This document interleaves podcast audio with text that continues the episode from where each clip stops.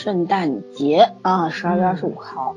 然后我们这两天非常努力，昨天我们平安夜录了一期胡说八道，然后今天呢正儿八经的来录这个鬼怪了。嗯，为什么我们这么积极呢？其实好像从来没有过两集一录的，就赶上我当年写剧评了，是吧？分级剧评。对对对，你是看完就 写，嗯。对，就觉得还是信息量非常大，因为这剧确实，你看他那个。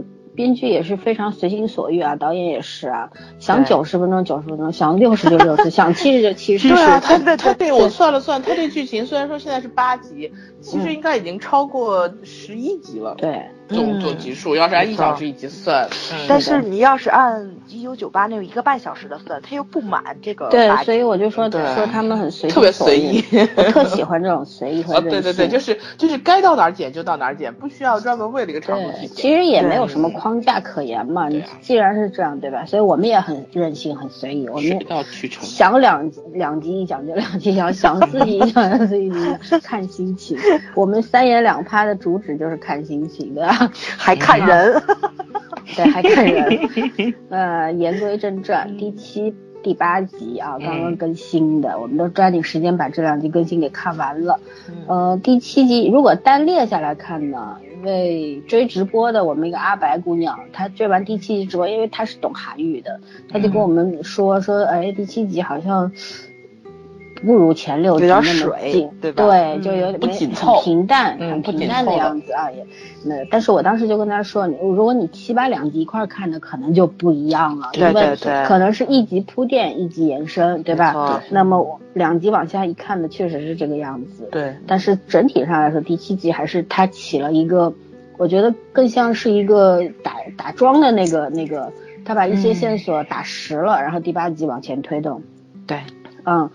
所以说呢，第七八集呢，其实跟前六集已经发生了，呃，虽然说本质上没有什么大的变化，但是，呃，性质上有变化。我觉得他所讲的一些东西，关注的让关注观众关注的一些点已经不太一样了。那么我今天我们主要就是来讲这些。那么我我大概写了一个大纲，跟听众讲一下大纲。我们第一部分呢会还是剧情解析，这个是重点部分。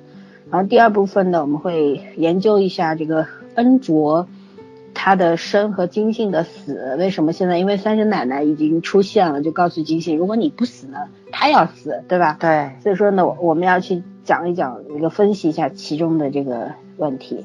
然后第三呢，当然要讲男二女二嘛，我们早儿的男神是吧？李东旭，现在两个人身份已经确定了。呃，鬼使就是王离，就是王。以前我一直说王宇，那时候跟着他，他叫王离。啊，Sunny 呢就是金善，真的是没意思，干嘛不 倒一倒呢？对，然后呢，就是我们要去讲一讲这个他们那个身份的解开，对剧情的推动有哪些啊发展的方向。然后第四呢，我们要讲一下恩卓这个降生的含义，因为他现在身世其实真的是扑朔迷离。对吧？虽然他的这个鬼怪新娘的这个呃责任不是责任吧，身份是鬼怪赋予他的，但是其实在这之前他已经是有含义的一个孩子了。嗯。那么第五部分呢，就是呃打分，因为八集过去嘛，然后我们第一阶段的打分要打一打，然后打分呢要各自讲原因，然后呢还要讲一些优缺点，因为我们也说过没有完美无缺的作品，总归有一些。瑕疵在里面，嗯，比如植入广告的 疯狂，哦，第八集简直，那我就看傻了，你知道吗？我都看的哭笑不得那种广告。韩国人民怎么也这样了？但是他他好像还花了点小心思念，就是他跟我们现在很多网剧一样，网剧也是专门中间会花一分钟两分钟弄一个什么小剧场啊，弄个小广告，嗯，哎呦，太有意思了！全世界的这个编导都很爱赚钱啊。好吧，那就正式开始吧。我们先来讲第一部分剧情的解析。那么我大概说一下，因为看到第七集结尾的时候，恩卓是可以握到那个剑了。第六集的时候他是握不到那个剑，对吧？对。第七集能握到，并且能够拔动了。但是这个时候呢，就是说他的那个呃女鬼朋友呢，就看到他那个封印淡掉了，就说哎，你的那个痣好像断掉，呃淡掉了。淡掉。那这这个。淡调封印的淡调和这个呃剑的拔动肯定是有相必然联系的，这个是嗯必然的。然后呢，呃，就我们先来谈这一部分吧，好吧？嗯，然后嗯，然后这个它这个剑动有一个细节，嗯我是从微博上面看到的，后来我就去捣过原来的剧情去看嘛，确实是这样子。嗯就是恩卓他去拔这个剑，碰不到剑的时候，嗯嗯剑柄上是没有那个血布条的，嗯就跟这个王哦对嗯、送剑给那个谁给这个将军的时候，啊新剑一模一样。嗯可这个时候他是碰不到的，嗯他碰到剑的时候，包括这个鬼神死的时候，上面是缠着血布条的，嗯带血的布条。嗯所以说这个应该是剑的真身，嗯，就他看到的应该不是真身。对就是对对对，所以他身上这个剑怎么去变，可能跟他这个也是埋的梗，因为这个照目前来看的话，这个金边肯定不是说这个叫嘛叫 bug 叫破绽对吧？应该不是，也不所以是说肯、嗯对，所以后面应该会去他解释。嗯，他其实解释大概的意思已经出来了嘛，就是你嗯当真正的爱情发生的时候，大概就是启动这个封印，或者是、嗯因为这个封印和这个魔咒其实是连在一块儿的嘛，包括这个对剑，三者是不可相割的。然后，嗯嗯，它这个呃魔咒一启动，对吧？就、嗯就这个剑能够拔出来。那么启动魔咒的钥匙就是真爱嘛，对说白了就是真爱嘛。应该是两个人。他们两个心意相通的时候，对吧？互相嗯发现，本来因为你看前六集的时候，呃，说第一集就说撒浪嘿嘛，对吧？我要嫁给你，鬼怪大叔，是吧？然后男主也说，如果你需要的话，我就说我爱你。其实男主，呃，鬼怪其实已经爱他了嘛，已经很，嗯很为了他都要去死了，但是女女主不知道嘛，对吧？就两个人心意是不通的。我觉得他们的爱那时候不纯粹，可能都带有目的性，对对吧？嗯呃，就是大家都很，就是还很理性，其实那种对爱，对对对就是只是懵懂，就是可能有点开嘴炮的意思，就是我爱你，嗯我要嫁给你，因为你有钱，你还会穿越，还会飞来飞去，是吧？还有一个就是，呃，我爱你，如果你想让我说这句话，是吧？对对，你能把我的嗯剑，然后你能嗯带给我什么？这种感觉，对，都是带着目的性的，嗯所以说就不纯粹嘛，然后嗯就不能称之为真爱嘛。真爱其实，我觉得真正的爱情就是呃呃特别的干净的那种，然后对呃目的可能大家都是一样的，而不是各有、各自有各自的小算盘这种，对吧？也对也没没有嗯。多少隐瞒啊什么的，就是他们俩能够突然心意相通了，就是那个感情已经不是嗯。可以控制的时候，就是我觉得就到那个位置了，嗯。就不是说我我我可以怎么说收放自如，就是正儿八经感情开始有感情了，嗯，对。对。嗯。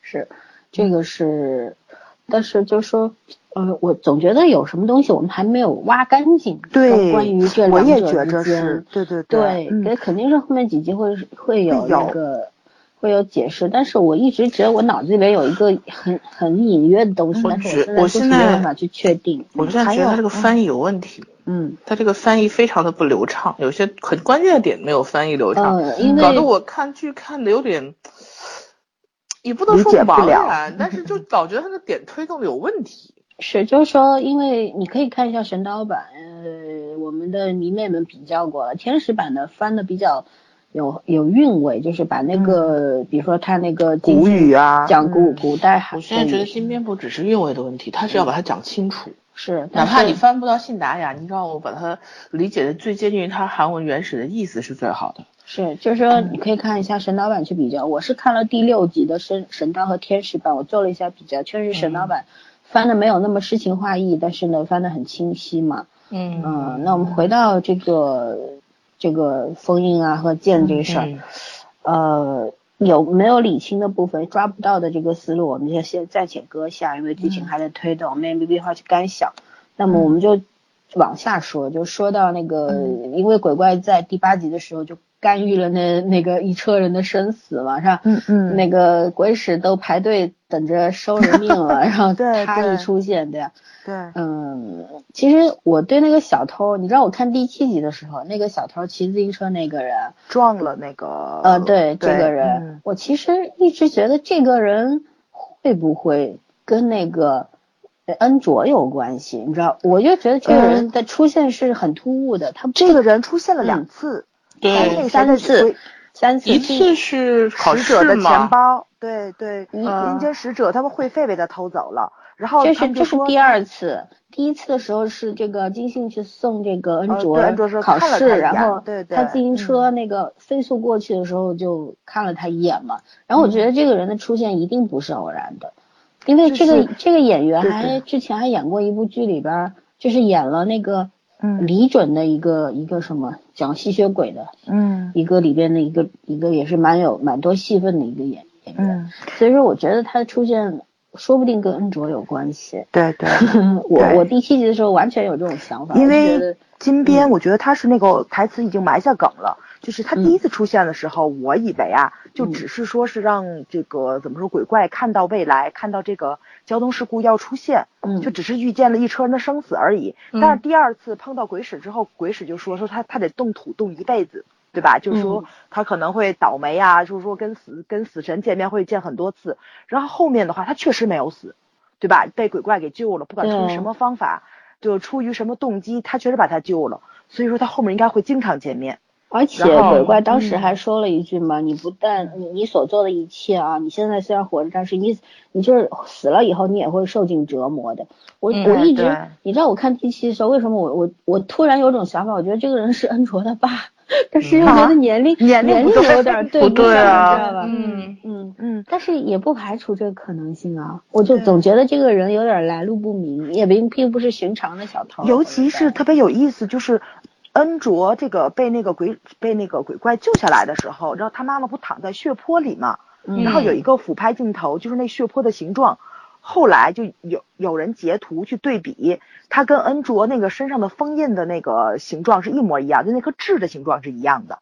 嗯，嗯，天呐，对，就是说这个就是什么人？这个细节已经控到令人发指。没错，没错，没错。然后他的这个就是说这个印记是鬼怪给他的，然后现在嗯就是说这个呃就是这个小偷现在又变成了一个怎么叫说说这个遗漏者，然后鬼怪肯定在他身上也会出现这种印记。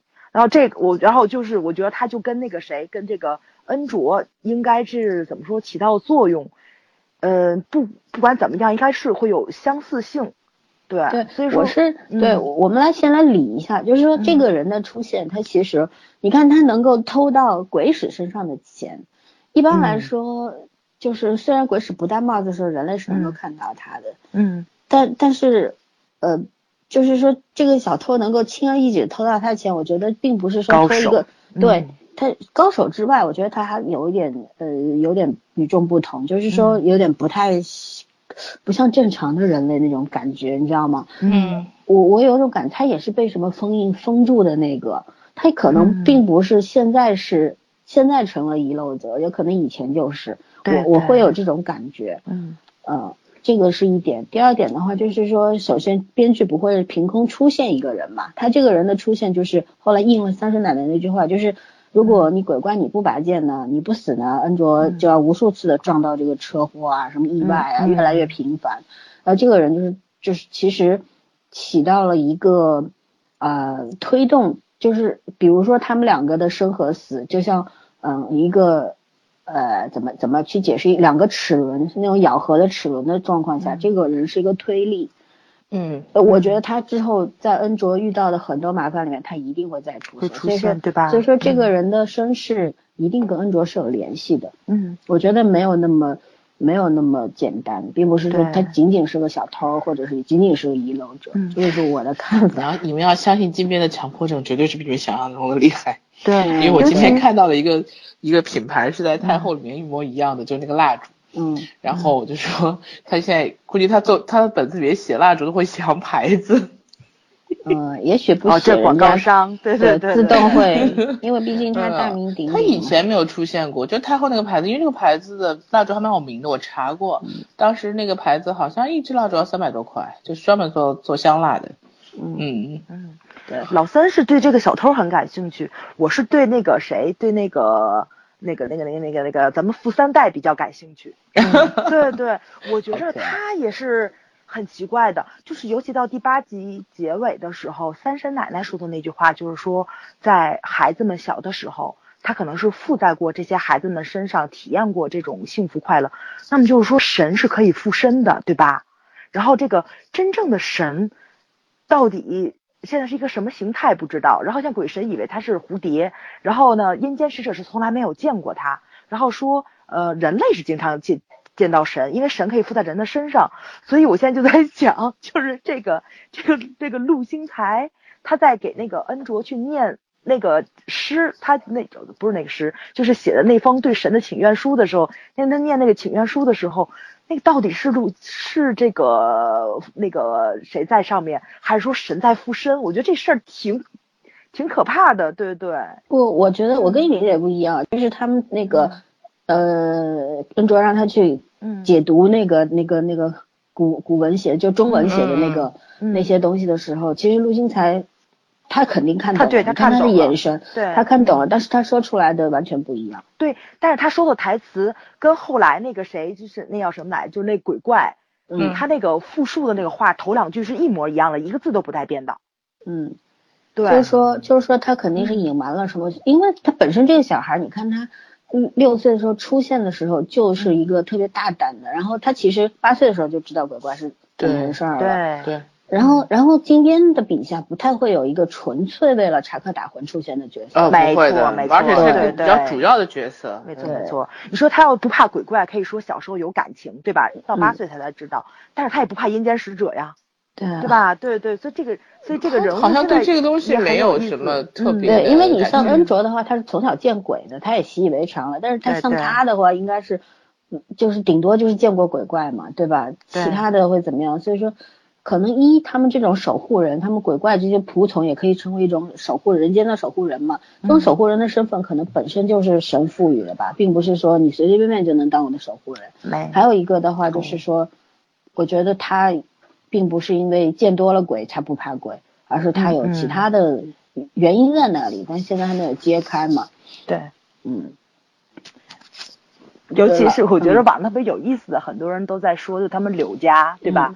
他们柳家为什么没有爸爸，只有爷爷跟孙子？而且为什么就是说只有一个孙子？所以我估计这应该也是一个筛选的过程，对吧？嗯，就是家大业大，但是真正能知道鬼怪真实身份的，应该是有考核的，然后最后应该适合柳德华，对对对，就是第二代永远是没有。一直你看在古代的时候也是一老一少，到现在也是一老一少，就长的九百多年里面一直都是一老一少的那个。对对，就是避规避掉很多人知道古怪的存在。所以，所以我还有一个想法，就是说，并不是这一老一少，其实一直虽然一直是投胎在这户人家里边，但是我觉得是转世的，并不是说呃，就是这个 DNA 遗传的、基因遗传的这种。我觉得会有其他的一些原因，可能会藏在后面的那个剧情里面。嗯。然后就是，其实我们现在乱猜也没有用嘛，我们就把主要经典。我们还不是编剧，摸不到编剧的心理。对，反正我们就是心里高兴，才聊聊一下，聊聊一下自己的想法，因为可可能性非常非常多。但是呢，也不排除说我们所想的可能都过于复杂，别人别人想的不那么复杂啊。那先就撇下这些不谈，反正我心里有一个问号，我我是。要想两天，想想到底是怎么回事。然后还有一个就是，我们要现在也知道了，所有以上我们刚刚说的三点啊，干预生死啊，剑能拔动啊，包括封印啊，其实都是因为真正的爱情产生了嘛，就是才会这以上三点才会出现。嗯，那就是就是我其实啊，我我我可能不太懂爱啊不爱的，我理解不了。但我一直觉得说，恩卓和鬼怪这之间的。爱情啊，嗯，并没有我想象的那么的扎实，你知道吗？就是说这个，我可能觉得我不被打动也有这个关系，对，就是好像他的那差一点，嗯，他的发生可能是命运，但是两个人之间怎么相爱或者怎么样，我觉得总会差一点什么。你要非常牵强的去解释说这就是命定的，命中注定的，就像蓝海里面美人鱼和和对。对。对，但是。你要真两个人真正产生爱情的话，光说命中注定也没什么用吧？这并不是童话故事，对吧？嗯。呃，就是你不能很牵强的说，我魔幻，我玄幻，我童话，我就可以就说他们爱就爱了，说他们真爱就真爱了。所以现在仅仅是说，这个真爱是产生了，呃，至于是怎么产生的呢？在这八集的过程中，其实我好像也没有得到特别好的解释，嗯。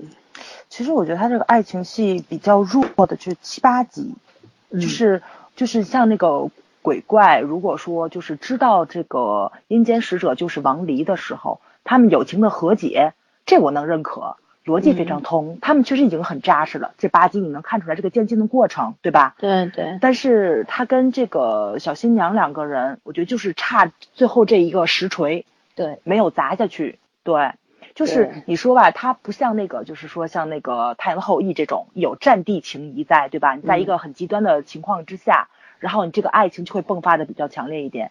这种就是很日常。所以你就会通过一些谈话、一些日常的一些小的这个心理活动，比如说做做饭、洗洗衣服，然后两个人感情升华之类的。但是友情上确确实是做的比较好，我觉得他们这个爱情上还是差了那么一点点。所以我觉得就是估计跟他们这个年龄差也是有关系的。确实，金边写这个年龄差的相稍微多一点，两个人经验不丰富。你看他其实。相对来说，他写的每一个故事年龄都是很接近的情侣，嗯，差的比较多的没有经验，我觉得是这个原因造成的。就是以前圈讲过一句，就是你只能相信他是一见钟情，然后再加上命中注定，要不然你说前八集的话，天注定，确实是爱情线有点弱。虽然说是这个，其实呃，就像我这个要说到恩卓的话，恩卓的他那个他肯定并不是说鬼怪给了他这条命，他才是成为鬼怪新娘。我觉得他在他妈肚子里没鬼怪的时候，其实。他他的命运已经写好了，已经定好了的，是我是这样认为的。嗯，呃，他就算是鬼怪没救他，说不定他生出来也能见到鬼，因为因为他妈妈怎么会认识三婶奶奶呢？对不对？我一直就这个是一个一个梗，对，一个梗在那儿，看他怎么解。嗯嗯，但是呢，就是说，你除了你说一见钟情和命中注定之外，这俩人。包括这个鬼怪把他接回家，那个时候鬼怪是认识到自己对他是是有爱的，是喜欢的，不仅仅是因为他是一个拔剑的工具，对吧？但是呢，嗯，接回家之后，两个人日常相处啊什么的，就鬼怪内心他所有展现你剧情展现的部分，都是鬼怪自己内心活动，就是他一个人默默的，好像就就像一个特别。有有的这个变态阿加西那种感觉，就是我 我我喜欢你，我不告诉你，然后我天天就躲在房间里面听你走路的声音啊，干嘛呀，戏弄你啊，捉弄你啊，反正就是就是有有点这鬼怪本身性格也也有点怪，活了九百多岁，其实也没没像一个正常的男人那样，对吧？还不如一个十六岁少年会谈恋爱那种感觉。但是呢，就种种你复杂的这种状况发生在他身上呢。就是说，第一第一感觉是你会被他的表演，还有他的这个他的种种行为给吸引住。但是你细想一下呢，又就是早上说的没有实锤，就就是我百思不得其解，他们两个我怎么会走到这一步，对吧？对对，那互动不行，嗯，对，只能说就是说。就是他们俩就是生死相连的命运嘛，没错，可能就是常人无法理解的了，不能用呃这种通俗的这个爱情的概念去解释它了，而是因为本身他们就是命运相关的，呃这个生死相关的这种命运，所以说就不能用常理解释了，那那也只有这一种解释了。命运，对，说来说去，其实这个剧就是前八集，就也不说前八集，如果它十六集的话，就整个十六集说的都是命运。呃，左左右都脱不开命运这个意思，所所以，我希望啊，就是说现在已经点破这个窗户纸了嘛，嗯，就是呃呃，像那个谁恩卓，他已经知道了，如果他拔剑的话，这个鬼怪就会消失；鬼怪知道他不拔剑的话呢，然后恩卓就会出意外。嗯，他们两个人现在都为了对方，嗯，可能是。要抛弃掉自己的这个，就是说自己的生死置之度外，这个时候感情应该要升华了。我期待九真实，对这个是肯定会的。要来了，对对对对对，要玩真格的了，是这种感觉。对，嗯。但如果九十集还这样的话，就有点说不过去了。对，嗯嗯，就是其实它前八集哦，它的重重点部分好像是放在了这个。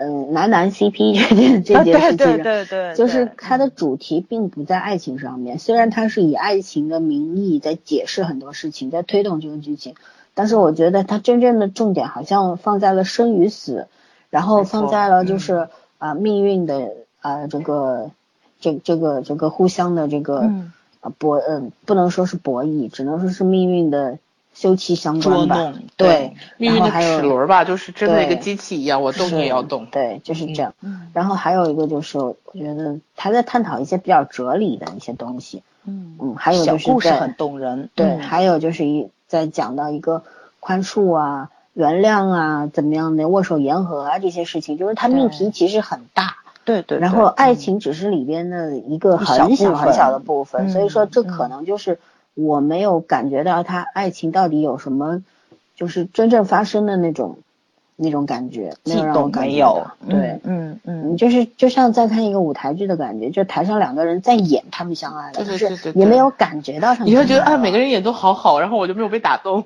对，嗯嗯这这个真的是，你你像迷妹们，其实迷的迷的也不是他们俩的爱情，迷的是鬼怪，对对不对？迷的是过程。对对，迷的是自己还，而且还中间加入了自己想象的部分，自己那个呃加了很多的汤啊料啊这些东西啊，嗯，还有就是你像这个阴间使者，嗯他应该不只是现代就有，古代也有，对吧？嗯嗯所以我就是我就特别好奇一点，因为嗯，这个剧情演到古代的时候，在这个将军出征之前，然后那个皇上送了他一把剑，意思就是希望在这场战争中，不管胜利与否，你都不要回来了，对吧？嗯就是说，呃，咱们两个人的关系，咱两个人姻缘到此结束。然后呢，我的呃妻子即使是你的妹妹，然后我的百姓呢，你就是说你要守住你的位置，我守住我的位置，你不要再往前进一步了。他应该是在暗示他，对吧？我现在已经觉着你现在是要这是警告觊觎我的王位了。对对对对嗯对，嗯咱们两个人的关系就此打住。但是如果你回来的话，我应该就不会放过你。皇上已经在暗示他了，但是鬼怪他打了胜仗还是回来了，就是不管说他他当时不就说了吗？说我的妹妹在这里，我的百姓也在这里，嗯，所以就说他们两个人这个纠缠上，不管是他妹妹还是百姓，他们当时的那个怎么说呢？命运的交叉口就是他回来与否。他其实就是像以前中国也会有那种的功高震主嘛，对啊，他觉，得我不是想讨论这个问题，是啊我我想的是，就跟这辆公交车嗯发生的事情是一样的。其实金信他应该不回来，是历史这个正常走向，但是他回来了，所以造成了很多人的死亡，不该死的人死了，就是。嗯，怎么说呢？像他们这种该死的人没死，叫其他遗漏者；嗯不该死的人死了，这又叫什么呢？嗯，对对你这样对这样讲的话，确实是，嗯呃，正好是一个对应的对应的关系，对前后剧情有一个对应的关系嘛，嗯嗯对，因为我想啊，因为像这个金边，他不是在这七八集揭露了王离跟这个这叫什么来着，就金善的这个身份嘛，就跟咱想的那样是反着的，对吧？因为咱觉得那样子的话，戏剧冲突会比较大。但是金边选择了这个，这是最安全的一条路。但是金边他不是一个选择安全这条路的一个编剧，所以他肯定要讲其他的东西。所以我觉得古代戏还会有很多梗埋在里面。如果这样说的话，我觉得这应该是最大的一个梗。对，嗯，嗯其实你刚刚想的讲的时候，我突然嗯想到有两点有有可能会隐藏的。第一的话就是嗯说到拔剑的人，嗯嗯，我们刚刚说到封印那个真爱发生的时候，封印变淡了，所以剑可以动了，这个是一种讲法。其实我觉得，也许真正能拔动剑的人是王离，而不是恩卓啊，你说安卓只能就是拔动，但拔不出来，对吗？对我我是这样嗯想的，因为那把剑其实是王王离给他的。对对，而且他当时也说是最信任的人赐了他。我一直觉得最信任的人不能解释为他的副将。啊对对对，应该是王，对对是王送给他的。对就是在灵魂上，其实那把剑代表的是王在他心口上扎的。对是，所以说这把剑是就是呃，它是其实你要去具体去解释鬼怪，因为多次说到鬼怪其实有时候是扫把变的，对吧？但是它其实嗯，它不是扫把变，它是人，但是它所有的。精元其实都是在这把剑上面，就像，呃，你的精气神儿都在这把剑上。这把剑只要拔出来，你精气神就散了，元神散了，你这人这人就消失了，是可以这么解释吧？嗯对对吧？但是这把这把剑它是谁给他的？所以说我一直觉得可能会发生，嗯，最后能拔剑的人反而是王离，就是现在的鬼使。那么嗯鬼使会不会拔这把剑，可能就是他们达成和解的一个问题。现在我们也看到，第通过第八集也看到了，就是说并不是当年王呃因怕他。这个怕他怎么样而提前下了杀手，而是给了他机会。对，但是两个人没有达成协议，然后金金信回去以后，王也不得不实践自己的这个诺言。他也怕的嘛，你当王的人当然怕下面臣子造反了，对吧？对，嗯，所以说我觉着啊，应该这个也不能说是王，王背后还有一股势力，就是让他那个谏臣，对吧？嗯，就是给他那个应该属于文臣了。就像皇上肯定都会有文有武，这个怎么说呢？就是说，当两股势力不能共处的时候，我觉着应该是将军跟他那个谏臣在这个朝廷上的这个怎么说呢？这个党派之争，皇上他只能选一个。呃，对吧？选一个对自己安全的。对，因为文臣他得治国呀。你现在是我打仗，我没有外患的话，那我只有内忧，内忧我只能指文臣。将军死了，肯定还会有其他嘛，也也也可能就中间，你要是真的要拍一个古装剧的话，嗯，可能还能也能拍个 十六集，是吧？没错，这个就没法展开了。就是说，就是说，不去想这么深吧，就是觉得。他肯定作为王的话，他不管谁文臣还是武将，他只是选了一个对自己更有利的方式。没错，就是我警告过你了，但是你又回来了。对，那我警告过你，所以我要杀你嘛，对吧？你你妹妹也你也成为人质了，对吧？其实他他把这个王妃，他你看他有一个第七集的时候也也有演到，就是他当时还爬在墙头去看那个金金善，对吧？就说明当时我也说嘛，王对王妃肯定是有爱的，一直是有爱的。他是他是没有办法，所以所有人其实都是选择了一个没有办法的、没有回头的那个路在走，这是古代的那个那个画面。然后现在呢，其实大家都在选择，在已知的状况下，都在选择一个给对方活路的一个方式走，这个跟古代完全反过来了。没错，没错，对不对？当当时就是要给对方死路，现在都是死活要给对方活路，完全反掉了。对，嗯，就是这一辈子是在弥补你上一世的亏欠嘛。是的。嗯。嗯，这个是刚想第一点，然后我想一想，我第二点我好像忘记了，啊，等会儿再想吧，继续往下说。尤其是我觉得那个就是他去放孔明灯的时候，嗯，他写王离的名字，然后那个鬼怪眼睛就就是含着眼泪了，嗯，所以他对王离的感情一定很复杂，对对对，所以嗯，对，期待他跟鬼怪之后的一些那个跟。使者这个互动，我们我们是曾经分析过，说他们两个可能曾经是很好的朋友，朋友，对对，就是那种虽然王比他小嘛，但是我一直是觉得他们两个之间的情谊，更并不是只有王和陈之间的这个这个关系而已，可能还会有其他，毕竟他还把他的妹妹嫁给他，他这中间是很复杂的，所以说他好像是并没有怨恨过这个王的。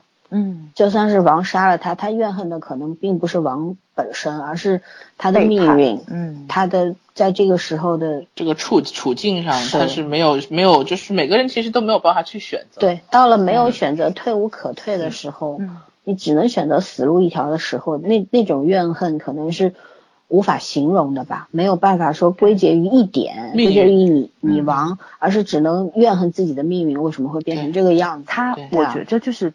嗯，古代的戏，呃，就是金信他之所以回去，就是他不相信王会杀他，然后他看到他妹妹站在那里的时候，他就更相信他王应该不会杀他妹妹，但是没有想到王确实要杀他，也要杀他妹妹。这个时候我觉得应该是，就是那种被背叛的感觉，信信仰坍塌，对对对，他不敢相信眼前发生的一切吧？没错。然后所以说也可以解释他为什么当时他妹妹让他往前走的时候，他往前走。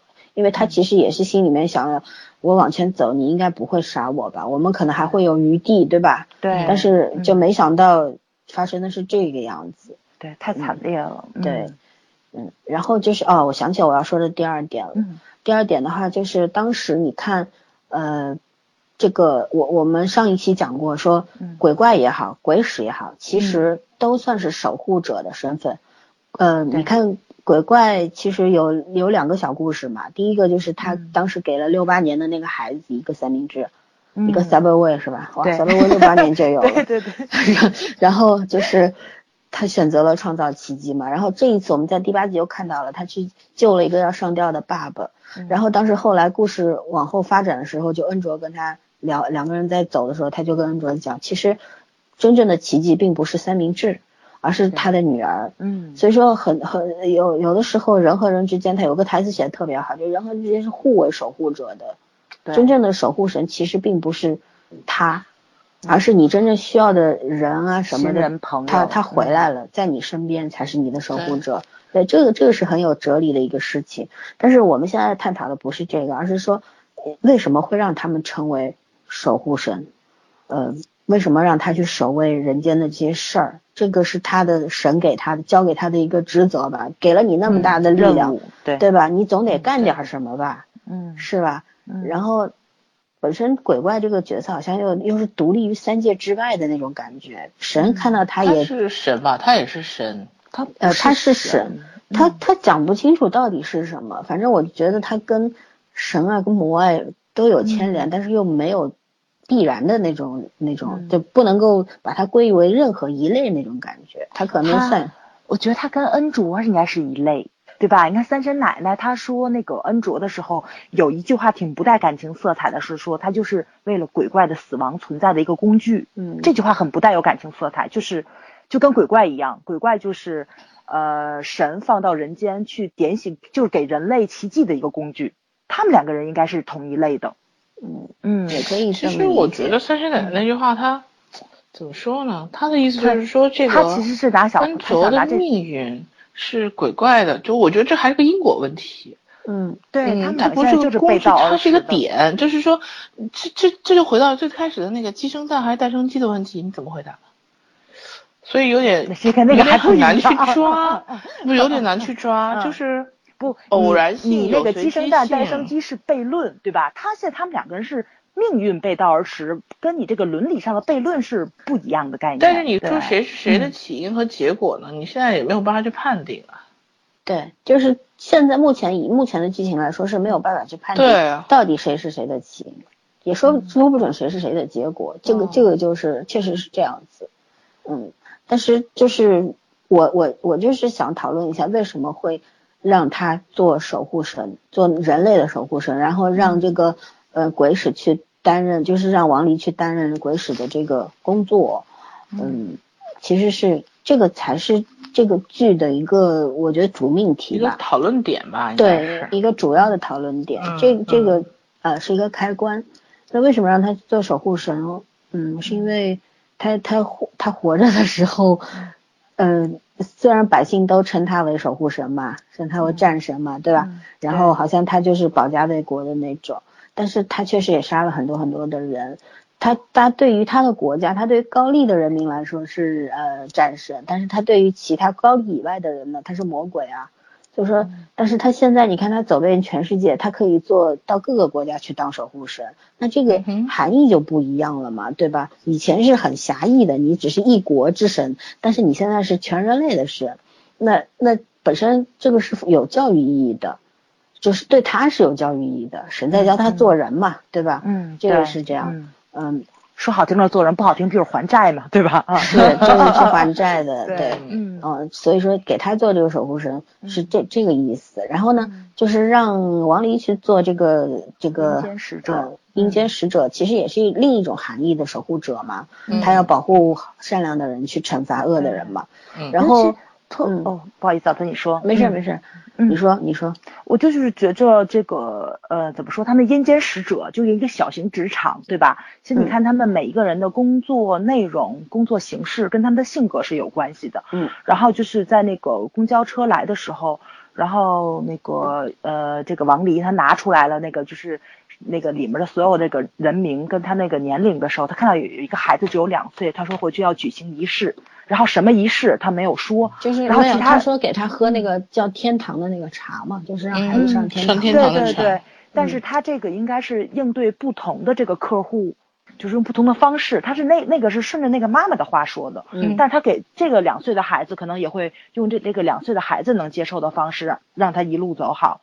所以我觉得就这种人文关怀跟嗯其他的使者是不一样的。对但是王黎为什么会这样？对，他做的事儿好像其他人不知道。其他人不知道，对然后，但其他人做的事，其实可能他也不知道，因为是他们的日常，他们其实跟正常人类一样，只不过做的工作是跟人类的那个工作是不一样的，但是他其他方面跟人是完全一样，他们会饿，对吧？他们会累，他们也要睡觉，他们也要挣钱，他们拿了之后还要报销，这些流程都是有的。所以说这个应该是王离最根本的一个性格，就在他忘记前世之后真根本的一个性格。所以说，嗯，怎么说呢？台词也说了嘛，你你没有记忆，但是你的感情还在，还在。对对对，他他对那个两岁小孩，他知道这两岁小孩要死了，他其实。他当时就真的是内心有一声叹息，你隔着屏幕你都能听到的那种感觉，是吧？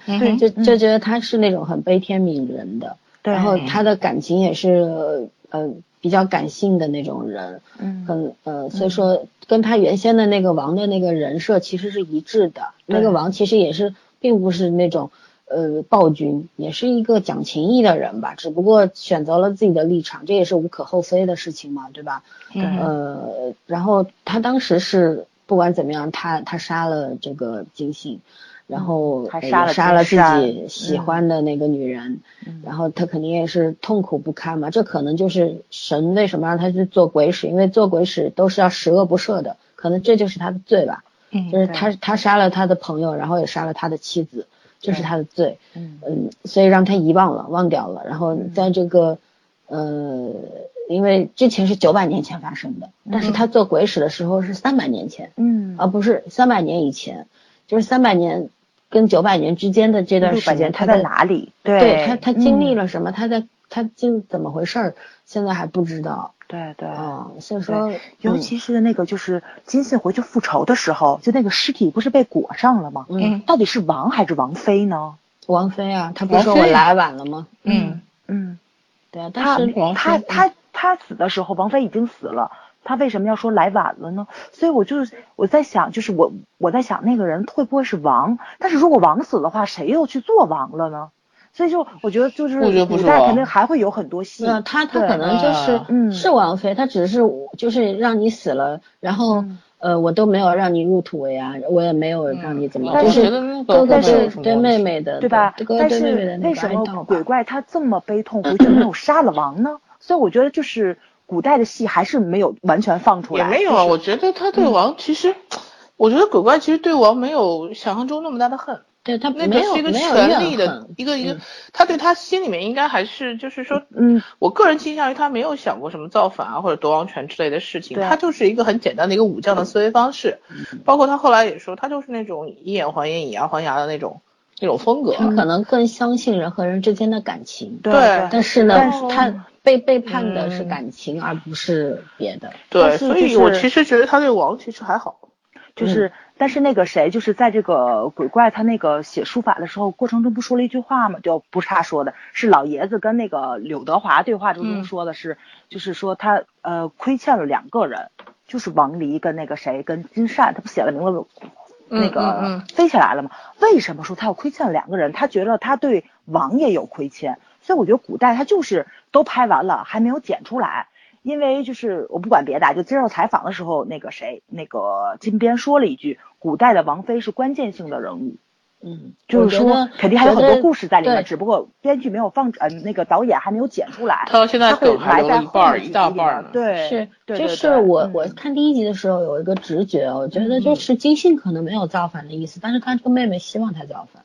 我有这种感觉，谁希望他造反？他妹妹，他妹妹，对，对我我有这种感觉，因为妹妹当时，妹妹是那种特别特别冷静的，就是有点冷酷的一个人，是，而而且就是，呃，可能觉得自己并不爱这个王离吧，然后又觉得自己哥哥可能更厉害。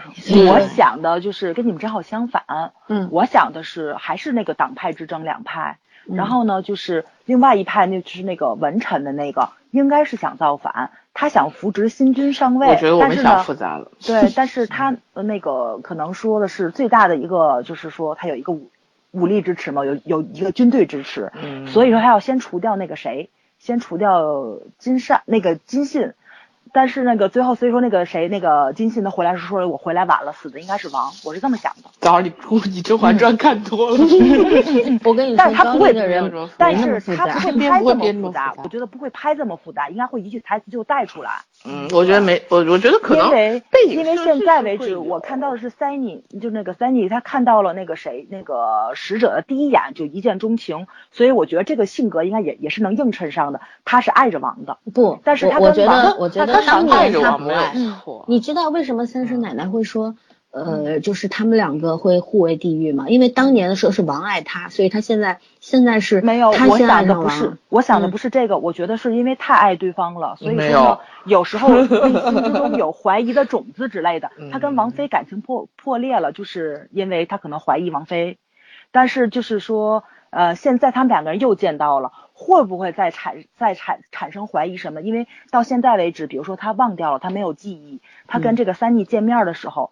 真正的名字没有告诉他，对吧？就是以前的话是王去怀疑王菲，现在在现实中，我觉得就是金善应该会去怀疑那个谁使者，你对我的爱是不是真诚的？这个男人很奇怪呀，对吧？到现在为止，我把我真正的名字告诉你了，投桃报李，为什么你还是不告诉我呢？然后我觉得是他们两个人的感情应该是跟以前那条线是一样的，还是有怀疑的因素在里面。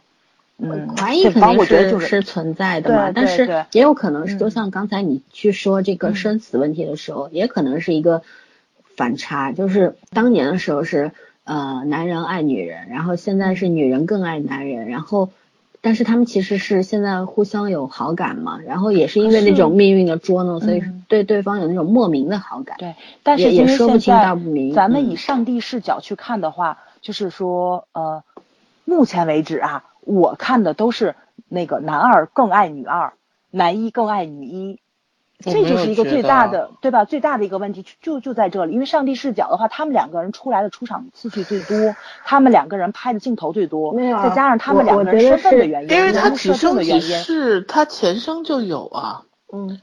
他他本身他背负的东西就比女女的多，就，因为咱们上帝视角去看的，对吧？对，所以说咱们会觉得，我不是不觉得是上帝视角。我今天还在想，我说为什么我喜欢金边戏里面女主，就是因为是这样子。你听我说，我说的上帝视角的意思就是说，女女主跟女二两个人。嗯，他是不知道他们真实的这个身份跟遭遇过什么的，不跟咱们一样从头看到尾，对吧？嗯。所以说，你碰到这么奇怪的男人，或者说你碰到这种情绪化像鬼怪这么情绪化的一个人，然后你的感情付出会有所保留。你不相信一见钟情啊？我不相信。对啊，所以 你不相信一见钟情，这个戏就没办法往下往下讲了，因为他们这就讲命中注定啊。嗯，这个是今天所有的讲的就是命中，这就是为什么。其实理解《秘密你用逻辑，你用逻辑是解释不了今边感情里面很多设定的。逻辑解释不了爱情，这个就很简单。感情是如感情逻辑解释不了，在我心里就三部，一个就是《秘密花园》，第一部我看太后，第二个也解释不了。我跟你讲，太后我觉得你能解释。第二个就是那个继承者，第三部就是这个。继承者我基本上没有走心看，我不好说。《秘密花园》我。因为后来我还是能接受，就这部戏起码男女主给我感觉了。这部戏里面，因为各种原因，导致我到现在我都承认男女主演技很好，我也很喜欢男女主的人设。但是我就是你给我的感觉就是当年我看太后的感觉。对，虽然爱情上也有逻辑，但是我不入戏，我也不知道为什么。就是你让我去分析他每个点，我都觉得可以说通，也可以就是我们讨论到现在就没有办法达成一个相对头一次没有一个相对。我觉得因为是这个怎么说呢？这个就呃。比一九八八比较高明就在这儿了，一九八八只是猜老公，他其实一九八八是悬念。一九八八是现实里面逻辑逻辑累加的，你这个东西你没办法进行任何逻辑累加。我是想说，嗯，金边的这个悬念埋的比较多，太多。他是每一个人物都有悬念在里面，所以说你咱所有的探讨的问题都是猜测，因为你不知道他后面怎么走，他七八。他到现在都八集过了，刚刚确定男女主两个人是谁，在前半前六集时，但是还他咱还在猜，到底谁是谁的转世，对吧？对，尤其是这两集里面，你现在又多出来两个人，可能会有新的身份在里面，一个是小偷，你可以倒推合理性点儿，就是说，首先我们当时。其实我是出于一种戏戏谑的心情，我是觉得他们俩倒过来更好一点。但是呢，有一些线索他是支持这个想法的。但现在你看，是我们想复杂了。今天其实做了最最简单的选择，所以说可能他后面剧情发展也是往简单里走的。我是觉得不是说服力够就好。我觉得不是简单是最安全，因为那条线不容易圆上，这条线容易圆上。因为那个十六集不够，说白了就是对对对对，那你要你要展开讲，它后面还有很多线索都。都没有跟大家去讲，对，不好圆。刚刚我们说，对，嗯，好的作者是这样写故事的时候，肯定不是说我第一、第二集铺完了线，我后面就光解线，肯定是一边铺一边解，对吧？对，一直一直是有梗在里往里向里边埋，然后一一通过这些梗到最后团成一团的时候，你啪一下解开，你就豁然开朗。这个是高明的作者，那我们就不去猜测了，我们就讲讲这个我们能看到的已知的部分。已知的部分其实我们刚刚一直在争论爱情，你们俩争 争论不休的爱情问题，呃。不讲逻辑，不讲什么，我们只讲知道。不要讲逻辑了，就是没有逻辑可讲，就只只讲这个爱情，它其实在这个啊剧前八集里面，它就是一个变量，它它是一个你没有办法估测的东西。就是你看鬼怪，他也没有想到，他这么多九百多年来，他唯一干预过的，可能我们看到的只是恩卓，嗯，他妈妈的这个这个事情，对吧？其他事情他也没没怎么干过吧？他给人家送三明治，不是干预生死。而是他的职责问题，对不对？他的工作，啊，他给人家奇迹，人家要不要这个奇迹？还是渴渴求下一个奇迹？还是创造奇迹？这是别人的选择，他只是做第一步，后面的事让别人去做，这个是他的工作工作职责。但是干预生死的话，这是第一次。然后第八集里面那一公交车那是第二次，为什么会去？他其实早就知道这个事儿，这车会翻，但是他为什么干预？是因为恩卓在车上，嗯哼，对吧？所以说这个这个这个为什么会去干预？是因为恩卓在车上，但是他对恩卓是有真爱，他才会去救他。假使假使说还呃就就是普通的朋友什么，他说不定也不会迈出这一步。就是说这是真爱，这个爱情发生了才会产生的所有的后遗症，就真的是一个像一个多米诺骨牌一样，啪一下倒下去，就一步步根本就没有办法阻拦了。鬼怪自己也是身不由己的去做这些事情吧，对吧？这个选择不由他了。那么，那么爱情就是这个是所有事情里边推推动这个多米诺多米诺骨牌第一张牌的那个变量吧，嗯，对不对？没有这个变量的话，其他都没有。因为我们不用不用合理性或者是逻辑什么去推爱情这件事情，我们只说它它这个这个变量其实是这个剧情推动的呃最最大的那个砝码呀。那个，我觉得爱爱情是线索，爱情是是整个穿起来的主线，但是但是推动了砝码是命运，就是说，我我现在正在想一个东西，就是你看它其实三部分，前世的那个制度，前世的那些制度，皇权制度，就是说，呃，你有没有爱情都无所谓，那反正是皇权制度是比天大的，所以最后大家都选择了，其实不是选择，就是必须得那样做。王莽、王妃和和那个金都杀掉了，对对，就是这个是没有选择的，就不管我多爱你，那也不可能。然后到了中间就是，但是不管转世几世吧，金信和那个就金信和鬼怪新娘是后来的一个命运的命运的影子，王和王妃的爱情是一直在的，只是它不体现而已。但他俩绝对是相爱相杀类型，就前世我欠我欠你，这世我来还。应该就是这种风格的，嗯，那金信和恩卓应呃和恩卓应该是一个命运的齿轮，我觉得这是命运的天意，就是恩卓是个钥匙，其实他的命运就是一把钥匙，去去去在金信的这个转人生几百年的过程里面，体会到什么叫真正的人性以后，然后去让他给他一个机会重新开始的，嗯嗯，这个是我跟你就是你把爱情当你说爱情是呃是一个线索。是线索，然后命运才是推动力，对吧？但是我觉得命运才是它的基础，然后爱情才是推动力。我比较偏向老孙的这个想法，对对，因为就是说怎么说呢，就是这个可能在古代不太成立，但是现代。他们这两对儿其实真真正正推动他们走到现在这个地步的都是爱情。对啊，因为命定，他们命运是命定了，老天命定神让他们相遇而已。对，命定让他们相遇，但他们可以不相爱，后面事儿就不会发生。就像我们讲相爱，不相爱怎么解释命运？不，你命定的，他讲咱的意思是说，命运安排你们还重逢啊。但是你们爱不爱，控制不了啊！老天爷这个是设定死的，这是设定。老三一说重逢，我还觉得有一个镜头特别有意思，就是呃展现这时间流逝的时候，是一个小孩跟三婶奶奶擦肩而过，然后三婶奶奶一回头就变成了柳德华，嗯嗯，对吧？然后这两个人我估计也会有事情啊，会的，会，我觉得会的。但是我是觉得就是说这个命运让他们重逢，也就是安排里面也有让他们相爱这一点。所以其实你不能理解鬼怪和鬼怪新娘的这个这个他们俩的爱情线，就是有点不合逻辑啊！如果没有命中注定的相爱，这个爱情线就是不合逻辑。但是他们两个人刚开始没相爱啊。这个所以剑拔不出来嘛。这个是 我为什么说爱情是变量，是因为命运安安排他们相遇了。对，但是神神只安排你们相遇，神没有办法控制你们爱相爱不相爱，你知道吗？他们相爱了才会变成一个变量，他们不相爱的话，命运还会往这个方向继续发展下去。大家就认识一下嘛，然后我也不爱你，我也拔不了那个剑，但是王王菲就不一样啊，他们俩就是。就是注定的呀。对，我是说说鬼怪和鬼怪新娘，不是说王和王妃。我就是说他们两个这个这个这个变量是存在，就是所谓的变量是。是说你无法预料的那个东西才叫变量，嗯，包括就像我们之前谈命运的时候，也是说命运不是说老天给你规范好、规定好了，你就必须从生到死都按他的路走，而是你中间你你自己努力，或者是你自己拼命的去争取一点什么的话，命运是可以改变的，对，是可以握在手里的。那么他们现在他们的命运的改变其实是通过爱情的方式，对吧？对，爱情也是你努力得来的。对，嗯，就像老老三说的这个变量，就跟恩卓上了一辆公交车一样。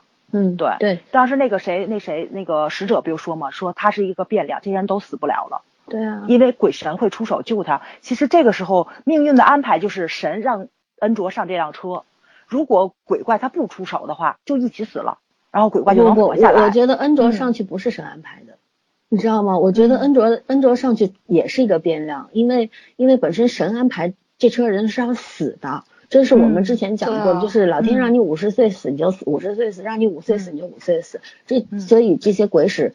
才会到这个车站等他们，对，这个是神安排好的。但是神没想到恩卓会在车上，谁都没想到在车上。老三，你要明白，鬼使他们如果说现在有个特别规范的一个流程要去写其他遗留者怎么样去解决的话，证明这个事情是自古以来就有的。对，但是其他遗留者就是变量啊，就是我所说的意思就是他不应该在上面。对，他不应该在上面，是因为鬼怪是他男朋友。我的意思是说，所以说呢，就是说。这个呃，哎，怎么说？就是说这个恩卓他上去的话，就是说他神可以这么安排，就看鬼怪救不救了。变量是。怎么说呢？就是他上去是个变量，然后鬼怪就不还是我觉得三师奶奶最后的出现是解释了神其实是不知道恩卓会在车上的。对，神神是看到了这个事情发生，他才去警告他。鬼使可是知道的，鬼使鬼使反而知道这件事情。没有，鬼使是不知道。对，名单上没有你仔细去看，名单上是没有恩卓。当时当时王离看到那个恩卓在上面的时候，他也傻了，你知道吗？他没他呀，他怎么在上面？他说的意思是，鬼之所以恩卓不在车上，是因为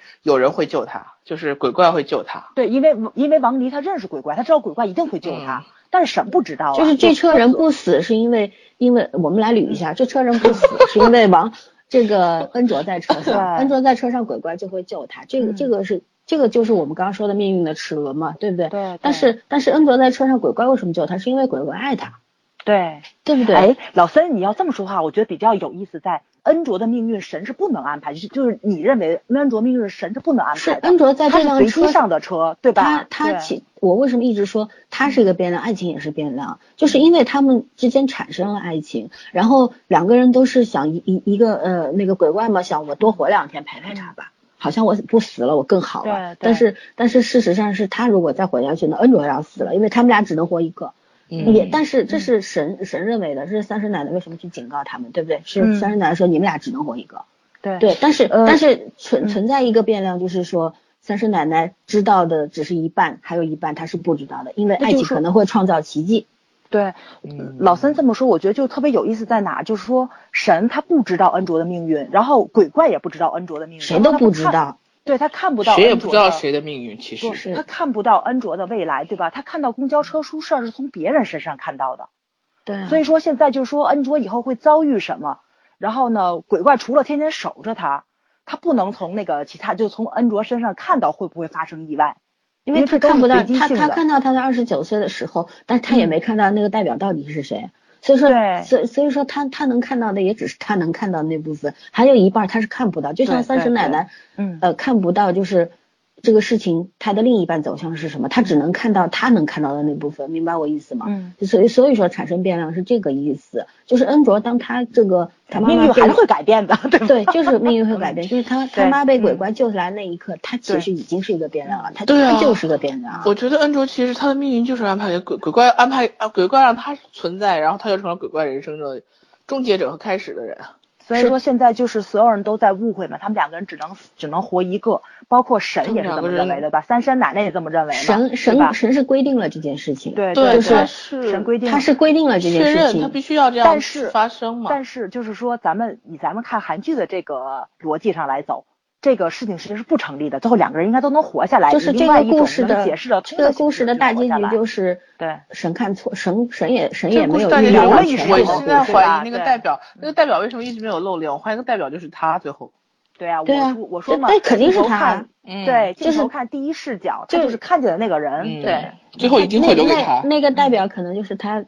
成为人类的时候，对他的在信，对吧？柳在信，对柳在信，不是不是他本人，而且他当时可能那个那个鬼怪新娘就是恩卓，他也被神赐予了什么宝物，然后不是给了他重新重新一个命运，就是你再也看不到鬼了，你你也过正常的生活了，这个大概就是最后他们俩的命运。所以说，我们讨论到现在，其实为什么一直在说变量变量？其实变量就是一个是命运。他掌握不了的那一半，其实咱说了半天说的都是废话。对，不不 不是废话，我们是在分析这件事情。就是其实今天他绕他他所有东西，他我一一直觉得他这个剧本写的很好的原因，是因为他好像你只有一个点，或者是只有一个面，但是你你从这个面上面或者这个点往下看的话，它就枝枝蔓蔓的，它团的很紧，它每一条线索它不是无依无靠的？它所有的东西都是有联系，都是而且嗯，你往左推往右推。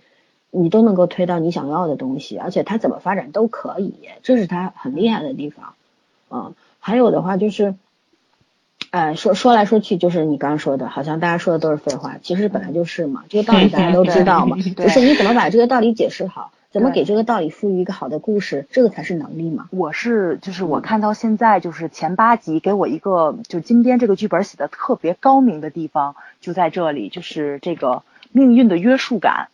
就是你看啊，就是咱不管说从阴间使者那个方面去说，就是这个其他遗漏者，嗯，九岁、十九岁、二十九岁、三十九岁都能再见一次这个阴间使者，这个对吧？你即使说你再活十年，你小样的，你该跟我走，你还得跟我走，对吧？对啊。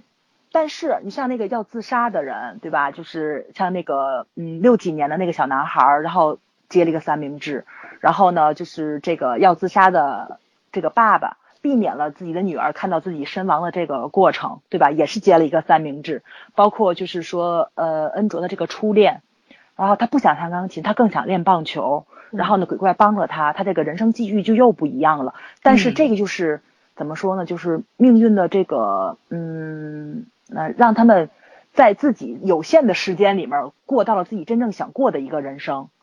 其实我觉得他就是从悲观跟乐观两个方面去看，让你看待人生。嗯。不管说你的时间是长是短，你这条路要你你这个你的人生理想跟你即将做的事情是，呃怎么说统一的还是说违背的，你都要过好自己的人生。我觉得今天到现在为止，其实是想讲这样一个故事。嗯，只是他要讲的其中一个道理。对，我我是觉得他讲的还是命运上一些东西，就是说，就看你怎么看这个问题。你知道，你刚其实讲的这三件事情啊，都是都是你看它的发生都是神神给予的那个奇迹，奇迹，对不对？对。但是之后他们三个人发生的那个事情，真正创造奇迹和延续奇迹的人不是神。对，是人自己，对吧？所以我就说嘛，就主动权在你手里。同样一个事情发生了，是看到光明面还是看到阴暗面？是，然后你是乐观的去看，还是还是说悲观的看，都在你自己。所以这两段感情到最后，就是神能够给你的，也只是他规定好的开始。至于过程和结局怎么样的话，是你们自己掌握的。神也是控制不了的。为什么三生奶奶会突然出现去警告金星？你可以去死了。对不对？他为什么会这样？其实，其实神神一个是害怕他喜欢的这个女孩死，那他为什么会害怕恩恩卓死呢？他真的只是因为恩卓出生的时候他很喜他很喜欢这个孩子吗？不是，我觉得这个就牵连到了恩卓的身世了。对，对吧？恩卓爸爸是谁？对，第一集的时候，三三十奶奶就说：“哎，你连这个你跟这个男人有孩子，你你连他是什么样都不知道，什么或者怎么样？反正讲过这么一句。”就肯定这个恩卓他爹肯定也有一个什么故事，这个是对。而且三婶奶奶从开篇到现在，除了跟小孩儿之外，成人就成人的女性好像是只跟恩卓的妈妈有交情。对，这是件很奇怪的事情。嗯，对啊，所以说这这个是一个大梗嘛。然后还有一个就是说，嗯，就是三婶奶奶会出现警告金星，我觉得还有一一层是因为他也恐惧后面会发生什么。这个就是他为什么会恐惧，因为很多事情是他们可不可控的呀，嗯，对吧？他们控制不了的，对吧？就就很很简单一个事情，我们爹妈生了我们，他们希望我们过过他们规定好的人生，可是我们会不会？对，这样过人生的人还是我们自己嘛？嗯哼，对吧？嗯，猜得到开头，猜不到结局。是你，就所有神能做的事情，其实就跟咱爹妈一样，就把你弄出来，然后后面怎么说，我也我也没办法。但是他们害怕，他们也害怕出现一个特别恐怖的那个过程或者结果，他们掌控不了，他们也会有危机感嘛，或者是也也会觉得啊会造成什么大麻烦或者什么，因为毕竟鬼怪这又要说到鬼怪这个人是这个这个存在了，鬼怪这个存在肯定也是神左右不了，我就一直觉得鬼怪有点像孙悟空。其实那是那种感觉，就是在在一个 魔和一个神中间的一个存在，就是就是神对他也是没有办法的，可能能制住他，就像孙悟空能制住孙悟空就是如来佛，嗯，对不对？就是鬼怪的话，肯定也有人能治他，但是一般的神搞不定他。这孙悟空其实也不是如来佛，是唐僧啊。对啊，就是就是，其实我为什么会觉得他跟孙悟空像？因为孙悟空也是集天地之灵华的一块石头。也是天地之精华的一块石头，对吧？它就是它就是一个天地之间产生的一个变量嘛，谁他妈都不知道它会出现的。就像鬼那个鬼怪金信，他也是当年他真的是人类的战神啊，神看到他肯定也会，因为第一集的台词里面会说神也是妒忌他的那个存在嘛，对吧？因为他太牛逼了，是吧？所以说，我觉得像太牛的人呢，可能神神看到他也会头皮发麻的那种。所以说呢，他后来变成了。这个这个守护者啊，或者是怎么样，就是变成鬼怪以后，然后神对他也是无计可施的那个状态，也控制不了他，只能给他一个活，就像给孙悟空一个弼马温的职务，对吧？你看看马吧，你干点事儿吧，其他的我们也拿你没办法。我真的有这种。我一直有这种感觉，就是说，所以说鬼怪，西方的神不是西方的神，是朝鲜的神不太厉害。对，就是就是啊，朝鲜的神大概跟朝鲜的警察一样吧，没有什么鸟 所以我觉得这部戏特别有意思，不就在这儿吗？就是大家的关注点都不在爱情上，他看的很带劲儿。他的爱情线其实其实挺他爱情线不是很明。不是特别明显的那个，他其实是结于爱情线，在讲人生和命运。我觉得这就是人到了一定年龄以后开始讨论这个，你究竟是，呃，年轻时候你相信你人定胜天这件事，到了一定年纪的时候，你可能没有那么坚定去相信了。但是它的利益还在于，就是说，不管你相不相信这件事情，你还是要去努力过你的生活。对这也是作者向内探索的一个过程。对，对吧？然后在这个过程中出现了鬼怪这样一个产物。嗯，对他必须借由一个载体去表达他的观点嘛。是，就是说他其实你从这个上面也能够看得出来今天的一个变化，就是他本身写爱情得心应手，然后他现在在爱情这条线上，他反而就他刻意的弱掉了，弱化掉了。对对，他只是从太后这个壳。对对，嗯对，是他他探讨一些别的东西。对人性上的一些东西啊，伦理上的一些东西啊，包括命运啊这种什么所谓鬼神呐这种啊。对，就是，尤其是这回就是那个鬼怪四人组，然后有两个人已经把那个怨恨消掉了之后，然后又出新出现了两个，然后包括恩卓高中的那个好朋友，那个鬼的好朋友，现在还有还有五个人要去解决，五个鬼要要去解决，所以后面可能至少还要有五个小故事要去跟这个主旨。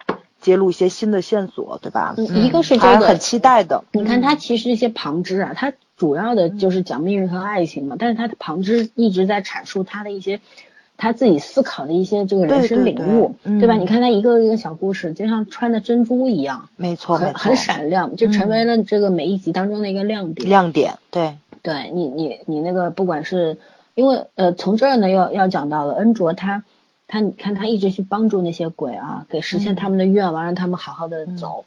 其实他的功能肯定不仅仅是一个拔剑的工具嘛，对吧？所以说我一直觉得他并不是因为鬼怪救了他，他才才有这个功能，而是他其实在他妈肚子里没遇到鬼怪的时候，没出生的时候，他已经有这个功能了。这个就牵涉到了他是什么身世，他爹到底是谁，对吧？他妈和三奶奶怎么认识的？他妈怎么知道三婶奶奶是？神，而且会把女儿托付给他，当时对吧？他他已经死了，他灵魂还去找三婶奶奶说：“你你有空的话照顾一下我我们家恩卓，嗯，是吧？他其实一直都都是知道的嘛。对，嗯，所以说也有要是往下猜的话，可能会说哦，三婶奶奶可能也在他妈妈小时候救过他吧。嗯嗯嗯，或者是呃别的什么，肯定有姻缘在里面，对，肯定是有姻缘的嘛，肯定不是第一天认识的嘛，对，肯定不是随随便便说怎么样，因为三婶奶奶也只你看她帮助的最多的就是孩子嘛，对对吧？也许他妈恩卓他妈小时候就是被三婶奶奶救过的人呢，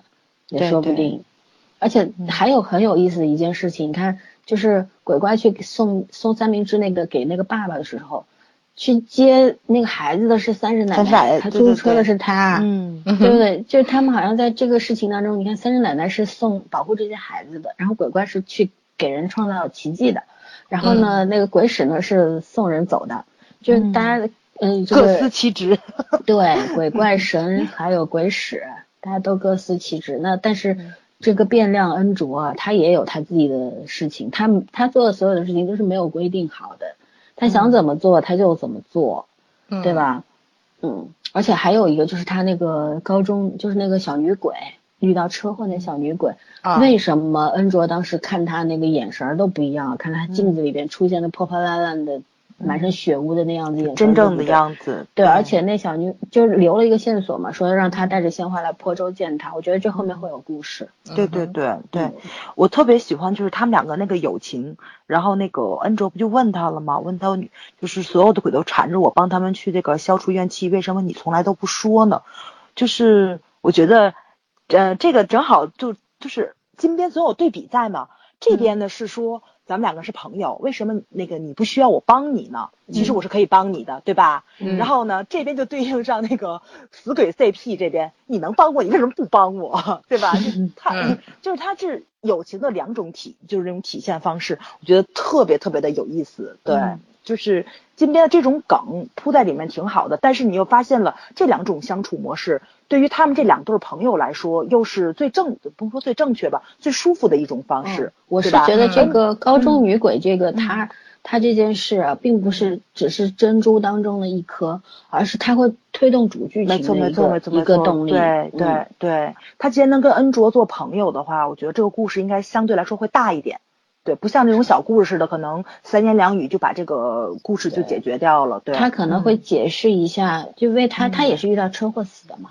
对对吧？他他可能会对剧情有一个什么引引导作用，反正所以我就在想，会不会就也有点儿就是跟其他遗漏者对立的那方面事，就他不该死，他死了。对啊。对，但是没有人收他，就不像其他其他遗漏者似的，我要把你那个什么，就是那个那个一定要带走，因为你该死你没死。但像他那种不该死的人死了怎么办呢？对，而且这孩子也有可能还有一个解释，就是说。嗯，所有我们猜测的东西都是有两条发展的，一个是复杂的，一个是简单的。那你刚刚说的是复杂的，简单的也许就是你看他一直留恋在在图书馆里面嘛，嗯，对吧？他就是一个参加要参加毕业典礼的一个高中生，嗯，然后就死于非命了，然后他一直肯定很爱学习啊，然后夙愿未了就这么挂了，所以说呢，他可能就是到最后，呃，他不能他不推动主主剧情，而是去讲另一个人生道理，对对对。对，嗯。反正我我是觉得啊，你就是你可以有主线，也可以有副线，对，对，但是都可以，但是一定要结合好，嗯，就是不要不要为了突出副线而忽略主线或者怎么样，这两条线其实并驾齐驱的情况下是很难写的。我们自己写过小说，自己知道嘛，对吧？对，嗯嗯。然后我现在还比较期待的就是那个谁，就是这个老板娘什么时候能够不被这个 咱们使者控制？看了眼睛命令他做事儿，他不做的时候，不能催眠的时候，哇塞，我觉得就就有意思了。就第八集里边还有一个有有两个镜头。挺让我就是感伤的，就是老板娘，你看她每次都坐在，她很寂寞，她没有朋友，她就一个化妆师朋友，啊不是导购小姐应该是导购小姐，然后她她一直是坐在窗前喝着酒，然后吃着爆米花，然后数人，数到五十个我就回家，就是他的那种那种寂寞，就是没有人可以去理解。对，而且现在有一个问题就是他其实不知道他失忆了。对吗？啊，对的，对，他不知道他是前世的记忆是没有的，对，嗯，对，不是前世，他今生他可能自己也没没有意识到，他没有意识到他那段记忆，对他没有意识到什么记忆，就是他的人设也是一个一个失忆的人，你知道吗？然后他第八集的时候最有意思的是，你看有一个他不是记得他小时候他爸爸妈妈给他起名字吗？他应该今世的记忆是有的。嗯嗯，这个但是他的人设是设定了他是也是一个失忆的人，他自己是失忆了今生的还是失忆了前世的不知道。但是有一个拐弯的地方，就是呃第八集里面不是那另外一个鬼使，就是跟那个呃王王丽说了嘛，说说那个那个有一个别的片区的鬼使啊，他想起了他前世的老婆，然后两个人就私奔了啊，怎么样？其实这这就是又又是一个开关，对对对，嗯，然后就是可能就是能够解释。你你刚刚说的那个，他们俩到底什么时候能够出现不一样的东西？就是哦，对对对，开始出现，嗯，这个呃相处的那个模式发生发生变化，对吧？嗯嗯。还有就是他们怎么去记起前世？我觉得记起前世的方式应该就是王离伸手摸了那个，对，嗯，这个也在第八集里面提到了嘛，嗯，对吧？说他为什么老是揣着手走路，是因为他不能摸别人，特别可爱，嗯。是的，反正第八集信息量真的是超级超级大，然后呃很散乱，所以我们说的也很散乱，好吧？那我我们要不要就是嗯，该说的也是说的差不多了，我们要不要打打一下分吧？好啊，啊，还是我先来吧，八点五，嗯，原因呢？原因 八点五就完了。对，其实哎，我觉得最可惜的就是在这里，我觉得还是爱情线上。铺的有点长，但确实是因为它这个剧情信息量太大了，能够理解。对，嗯，但是我觉得这部戏后面可能还能走。我觉得金边有有大招在憋大招，所以我就多留点余地。就怕憋坏了，就跟继承者 一样憋坏了就完蛋了。继承者，继承者应该不会不会到那个程度。别跟太后一样烂尾，我就算知足了。其实其实太后，我觉得感情线没有烂，他是那个最后的那个剧情有问题，剧情太太太太抽风了，太狗血，对对对，太理想化了，嗯嗯，太太想象了，太就是空想主义，或者是太那个想当然了，什么 完美也不是完美主义，神经病一样那个剧情线。但是我觉得他那个。哎，多说一句，说的是太太后，太后最后那个结局到底是金边写的还是另外一个？那这个东西谁知道嘞？对，他俩是合字合本子的，所以不好说。两个人一块探讨的，因为实在是编不下去了，走入瓶颈。对，但我觉得如果像这样子写的话，金边如果保持这个水平，这部戏烂尾的可能性并不高。对对，呃，因为像奇幻的话，它梗圆的比较好，《冰与花园》圆的就很好。虽然就说我不太理解一见钟情吧，但是他除了一见钟情之外，他都能给你圆上，这些我觉得就已经很难得了。对，冰花园的爱情很很，你可以用逻辑解释啊，就是一个贵公子，他从来没有见过这样的女人，他就爱上了这样的女人，就是没有见过杂草嘛，这个就是王子和灰姑娘最常见的模式啊。对，所有王子和灰姑娘都是因为这样啊，对吧？反而是其实你看鬼。流星花园，它我之所以能够认可，是因为我看过漫画，你们明白吗？但是，但是不管漫画怎么怎么地，其实所有的东西，包括鬼怪这个，我在第一篇剧评里面写了。你别以为你他妈穿了一个鬼怪的马甲，我就不知道你这个，其实一样的。你去看好了，他也是，你看他又是个土豪，对吧？嗯，就是怎怎怎么解释呢？是这个样子啊，像那个一吻定情，像这个那个那个那个那个就是花样男子，就这个我都是先看的漫画。就是如果说大家觉着就都是一见钟情的话，你们看漫画你就会明白，他铺了很多暗线在里面。然后这个道明寺司他爱上了山菜，然后这个谁这个陆江直树他爱上了晴子，其实是有迹可循的，只不过一个是神经病。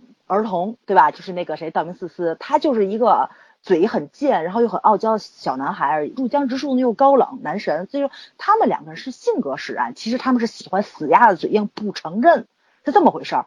但是像 就像你们说的似的，那就是那个什么似的，我没有看到他那个就对他有感觉的那个铺垫在，然后就爱上了。相对来说就是比较弱一点，就是所以只能用一见钟情来解释。就他那个是只能用一见钟情来解释，其实那两部戏呢，不管他电视上怎么拍，因为他肯定对原作者是理解有出入的，所以说相对来说你就会觉得是一见钟情。但是最新版的日版的那个不应该是那个谁，就是一吻定情的这个作者的老公拍的吗？西川茂拍的，他是以那个，因为他俩他跟他老婆真正交往过的，他是嗯这个故事就是以他跟他老婆的这个恋爱经历为蓝本去写的，所以说他以他的角度去拍的话，你能够非常清楚的看出来入江直树爱上晴子的过程啊。所以为什么就这一版日版虽然男主这么丑，大家为什么入坑呢？就在这里了。他把男主的那个历程也加进去了，丑了视角也加进去，太过分了。我不丑，我好喜欢他。就，我就是说说，就是说明这个，就是你一定要对这个原作进行一个怎么说非常深入的了解，你才能够。可行性分析报告吗？对对对，像鬼怪，像这个，就不让你脑补，不让你用什么理由去脑补去解释，不让你二次解释那个。没错，这个没有原著去看，然后我从你现在这个原创的这个这个逻辑上去走的话。我看不出来你的铺垫，所以我只能用一见钟情去解释。这这其实就是你说了半天也是废话，你知道吧？其实说白了，说白了就是王子爱上灰姑娘都是没有理由的。从那个安徒生童话，从那个乱七八糟童话开始开始都是这个样子。本身就是没有理由的。电光火石的时候，谁知道呢？是因为尤其是再跟大家解释一下，人家灰姑娘不是平民，人家灰姑娘就是贵族，她是贵族后裔，只不过是在家里地位比较低而已。对我们恩卓也不是平民，你知道吗？恩卓说不定是天使呢。谁知道啊？对啊，他们是同类才能走到一块儿。这我跟你讲，鬼怪和人类永远不可能成为成成为一家人的。没错，要么就是恩卓也是对吧？非人类，要么就是鬼怪后来变成人类，只有这两个结果。一半神仙命，对吧？就就是就是这个意思嘛。所以这这个就是呃呃，就算是鬼怪，他再有钱、再长命、再怎么样，嗯，在本人带个剑跑来跑去，不管怎么样，他 他就是一个有有，这就是个王子。说白了就是这样，还是王子爱上灰姑娘的故事。嗯，无论你怎么包装，这是一个你一般人企及不到的高度。对啊，就是就是韩剧这个王子的塑造的这个已经没有地方可塑造，外星人也出来了，鬼也出来了，神也出来了。下次说不定真的弄一把扫把变成什么啊？他只要写的好，你也认可。就是想起来那个邓布利多。对呀，什么都可以的嘛，不是不是不行的。嗯，好吧，继续打分，圈圈。八点零啊。嗯，我觉得八点零已经很客观了。嗯，你也不是脑残粉，看出来了。嗯，对他不喜欢这部戏。嗯，我对这部戏可以很冷静、很客观的评价，就证明我还没有掉坑，你知道吗？嗯，我没有不喜欢，但是我没有那么喜欢。你知道掉坑的都是不理智的时候，都是让你脑子着火的时候，你才会掉坑。我看太后就瞬间掉坑啊！老森，你觉得我掉坑了吗？你也没掉。其实我掉了，我今天跟你聊的时候都看完两遍了。嫂儿掉了，你听他说话的口气是控制不住的。对，就是你只要不聊爱情线，我都能跟你聊。不是，就是你谈这个作品，不管你是谈哪一方面，你只要不可控的去用感情去描绘它的时候，你就已经掉坑了。嗯，那你们觉得我掉坑了吗？你还没掉。我好像老四，老四对这部戏的感觉应该跟我是一样的，但是你在太后的时候没有没有。老三会比你喜欢，老三肯定会比你喜欢，但是老三喜欢的应该是怎么说呢？就是恰恰是很多人不喜欢这部戏的理由，因为很多人不喜欢这部戏是因为爱情线太弱了，其他方面写的都不爱看。但是老三应该恰恰喜欢看的是别人不爱看的那些方面。嗯，我是有多奇葩？是神经病我猜对了吗？嗯，没有没有，也不是，我我是我是真正喜欢的是这个，他喜欢的应该是金边设置的这个主题和环境。我是觉得他他的这个讲故事的方式很新，很有意思，就是他这种。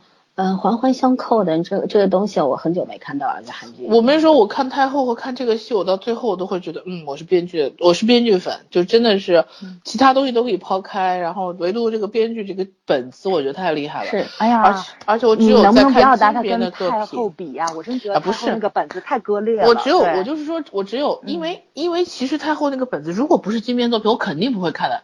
就就我一开始的那个冲着那几个人，我都不会看。但是只有他的作品我会看下去，然后我觉得我我到后期我会喜欢，嗯，我就是觉得他那个怎么说呢？他这个作品的这个呃设定啊，这个这个整个观念呀，一直在一直在更新，然后一直在成长。包括我每一次只有看他的作品的时候，我才会真的去想学韩语这件事情，其他的作品都不足以激发我去学韩语的兴趣。这个台词太美了，简直是对，不是美的问题，就是说你很多东西你根本理解不了，然后你看翻译你又很着急。那对对对，就不像看综艺的时候，那我看，嗯对，对，就是阿白有时候他因为他不是专业翻译的，他理解得了，但是他翻不到那个程度。对他讲给你的时候，你就是讲不了同等的程度。不，你你要明白一件事情，就是说你要做到专业的翻译，并不只要韩语好，还要中文好，明白吗？对，我我不是说翻译啊，就是说你起码要把一个准确、相对准确的意思传达给我。他现在已经就是连流畅很多时候都不能保证了，所以就是离他。原原原来那个原作者的水准差的太远了。对天使版，我有时候会看愣神的，我不知道他在说什么。对对对，我看三遍我都不知道他在讲什么，就我会倒回去反复看，但是我真的不知道他在讲什么，这个很影响我观感。包括包括阿白给我们纠正过，他说一第一集的时候说鬼怪是不能干预人类生死，其实不是不能，不能是对是不不可以，对对不是神神他不不让他。不让他不是没有这个能力，而是不让他使用这个能力，就是这个意思。对，啊，所以说他这个翻译上有出入的话，你对理解剧情就有就对理解理解的会有偏差。美是另外一方面了，就是他确实很多地方很美，翻译的也不好，但是就是最基本的东西他都没有翻出来，这个就整个剧情理解上会有问题。呃，其实对于这些业余的这些这些这个爱好者来说，他们就天使社也好，神刀社也好，反正他们都是。这个热心观众嘛，对吧？会韩语，会这怎么样？所以说要求也不能太高。是，我只是说我自己的感觉。对对对，是，但是可能他们的水平跟这个翻一般的可以，翻金边的就有点。有点累，有点辛苦，稍微困难一点。因为这部戏到现在，我觉得演员的水平都不都比较厉害，演员没有一个让我觉得掉链子。但是很多人那会单单薄一点，因为罗仁娜那个他他主要剧情还没出来，他的故事还没拉开。关键他和他和李东旭俩人演说演一对的，其实我一直前面几集没有感觉，他和李东旭差不多。但是我从第七集和第八集看，我觉得李东旭的演技确实比以前好了很多，好了非常多。我觉得是导演的也有导演的功夫在里面，就是调教的水平在里面。还有他跟好演员在一块儿时候，嗯，对对对，会磨戏啊，还是其实 我到现在男女主的戏最好看。我现在还是觉着，就看花絮看的李东旭就是一个好演员，只不过没有碰上好剧本儿。他确实是他自己，他自己给自己加戏的能力是很强的。但是他在 其实他在以前的戏里面，我觉得应该是有，但是剧本上重复性太高，亮点并不是很多。他其实消化剧本能力很强。不是导演的功劳，但这么多年我我是没有看过女女人相气了，森森说蛮好的，我是真的没有对李东旭的演技有太大印象。我承认他演的不错，那部戏也是不错那部戏可惜在我觉得那部戏是一个大女主戏，但是他很好的完成了陪衬女主的任务，我觉得就很难得。对，嗯嗯，所以我就觉得这部戏里面七八集，哎，他真的开始出来那种戏的感觉了。然后我就相对来说吧，刘仁娜是比较单薄的。然后我倒要特别说一下啊，我真的是喜欢上。金高银呢？嗯，小姑娘。安娜的戏份从第八集稍微多了一点，之前都是每每，但是她的基本上就两三分钟吧。对对，演技水平还是在以前的状态。对，她她是还是偶像剧的演法，就是这种感觉。就不失不过吧，但是你说她好是真的没有。但是金高银，你看收放自如。金高银念台词的那个节点太好了，然后语气的这个。轻重缓急掌握的太好了。你知道我声音控，我我对他的声音，我简直是他的台词，他和孔友的戏，两个人的台词，两个人的细节都非常非常经得住推敲。嗯嗯，是的，非常。我要说的话，我觉得怕你俩又得骂我，就是。就是你们夸的我都认可，但是这些人的表现没有超出我预期，所以我还是觉得刘仁娜演的很好。这个这个剧情就没有，就这个剧情现在还有点乱。其实刘刘刘仁娜出道戏几乎我都看过，但是我觉得她演的这个金善跟她演的任何一个角色都不一样，他演出来了金善的独特性了，这就很难得。而且演出了金善的寂寞。对对对，演他演出了金善的不同的面儿，对吧？就是。第一次见面，我对这男人一见钟情，我就要勾勒到手的那种必得，对吧？那种志在必得的感觉，他演到了。然后那个相亲的时候考验这个男人的那个，就是那个是怎么说呢？就是主控主控权在我手里的那种咄咄逼人感也有了。然后呢，再见面的时候发现这个男人怎么每次呃出生的发生的事情都超乎我预料。然后呢？但是他又能够跟着这个使者的节奏感去走，这种互动感出来了，我觉得也有了。你有没有想过？他有没有想过？嗯，这个呃，这个这个这个三妮，他每一次都能够去呃反这个他所有能够理解和消化这个鬼使莫名其妙的这些举动，然后就觉得哦好可爱啊，我去夸他。他本来就异于常人，好不好？对，他就异于常 人。对我就说他塑造的这个金善的这个角色，因为他拿了这个剧本，跟他以前的角色都不一样。嗯。但是呢，他没有以前那些角色的痕迹，这就是他个人能力了。可能就嗯，因为因为我觉得这个也有可能是对手的原因，也有可能是导演调教的原因。再加上他自己出道这么多年，对吧？一直在演配角，然后后来演那个就是那个金状元的那部戏的时候，对吧？人显人选皇后对的男人嘛，他在里面第一次担当女主，也把这部戏挑起来了。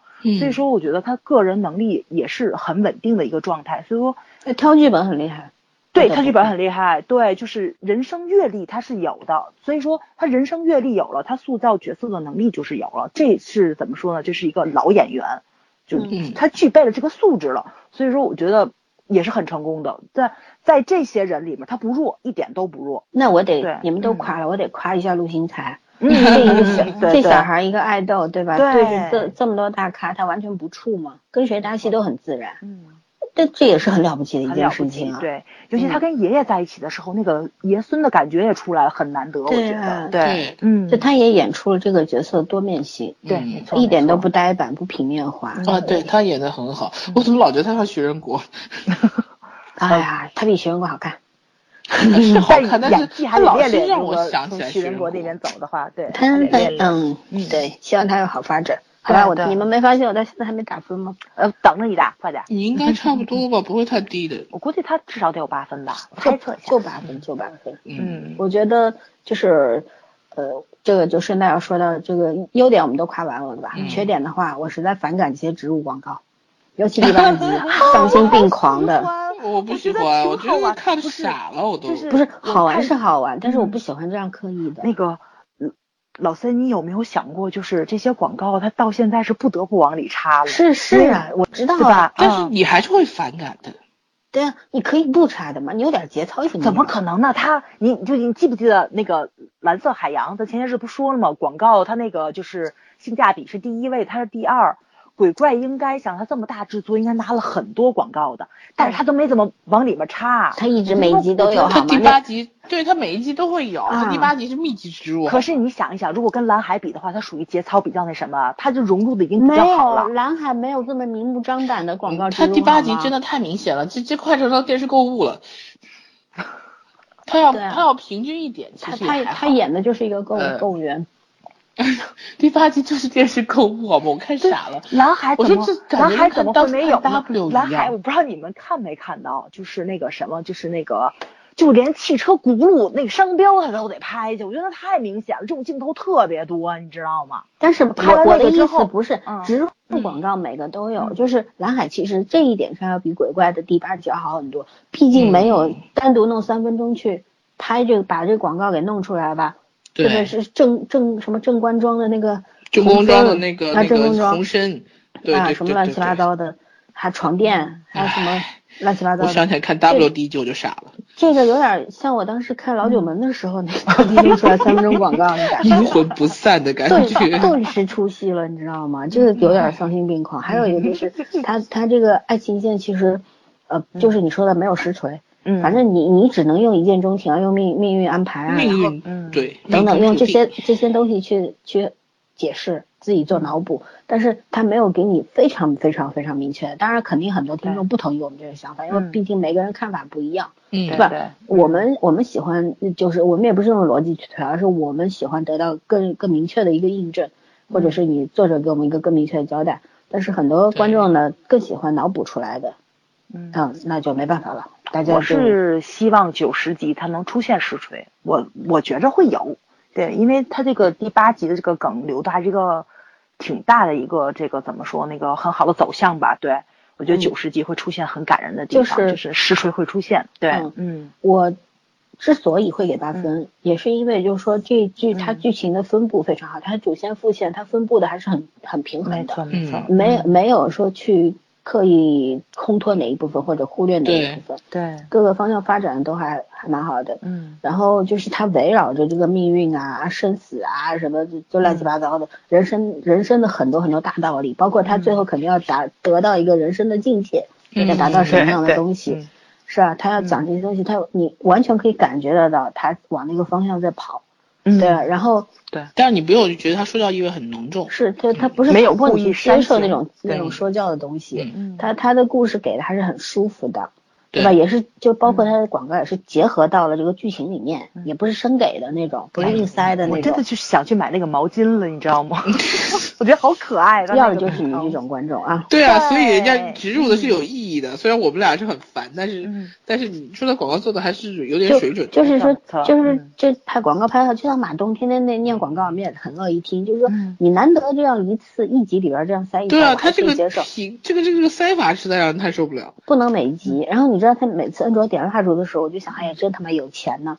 就点点的蜡烛，是吧？而且这蜡烛真的有什么烤火的作用吗？所在大理石上面，对啊，点那么多，各种香味儿都点，会不会窜味儿啊？对，没有吧？它应该不是各种香味儿，它应该就是大小的那。没有很多都是没有味的，无味的。嗯，他那个是专门做那种什么，就是家庭装饰蜡，反正蛮贵的。嗯。啊，就觉得这种就点一滴蜡烛的时候，这个植入广告值的，我也已经开始有点冒汗了。因为首先 你躺在那个大理石地板上，你这个 蜡烛点起来也没有烤火的功能。这个蜡烛的这个是金边最爱的东西，你知道吗？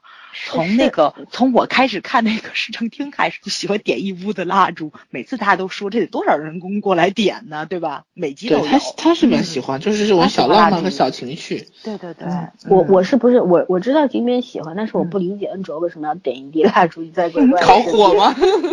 对啊，你有什么用吗？那小女儿态嘛，啊对吧？这个就告诉你干掉谈恋爱。明明是个穷丫头，但是做出事情都是有钱人做的事儿。对，我也觉得小姐。家的那种，一看就是小姐家长大的孩子，不操这个心。所以他爸应该是个富豪，他爸也许是上遗传吧。那个太夸张了。也不一也很正常的嘛，也许就什么天上来个神仙把他妈睡了，然后生了他。我一，你为啥最后的口味突然说这么重，有点接受不了。因为已经过了十二点了，我们要睡了。你现在胡言乱语对吧？对对对，当然我是在胡说，我在说梦话。好吧，因为这这一期的话，我们就争论的也比较厉害，但是这这很正常嘛。因为如果三三个人看出来同样的东西的话，说明这个这个剧要么就是好的不得了，要么烂的不得了，就是烂的不得了。对吧？就是说它有待商榷，有很多东西你可以去争论或者怎么样的说明，就是呃，这个这个这个剧情的发展的方向非常多。可能你它有个大方向你是知道的，但是它有很多的小方向你是不知道，它怎么去填充细节你不知道。这些细节它写的很高明，你才会有很多诸多猜测嘛，对吧？对对嗯嗯，我我们猜的也比较乱，但是我相信就耐心听的听众们一定都听得明白我们在说什么。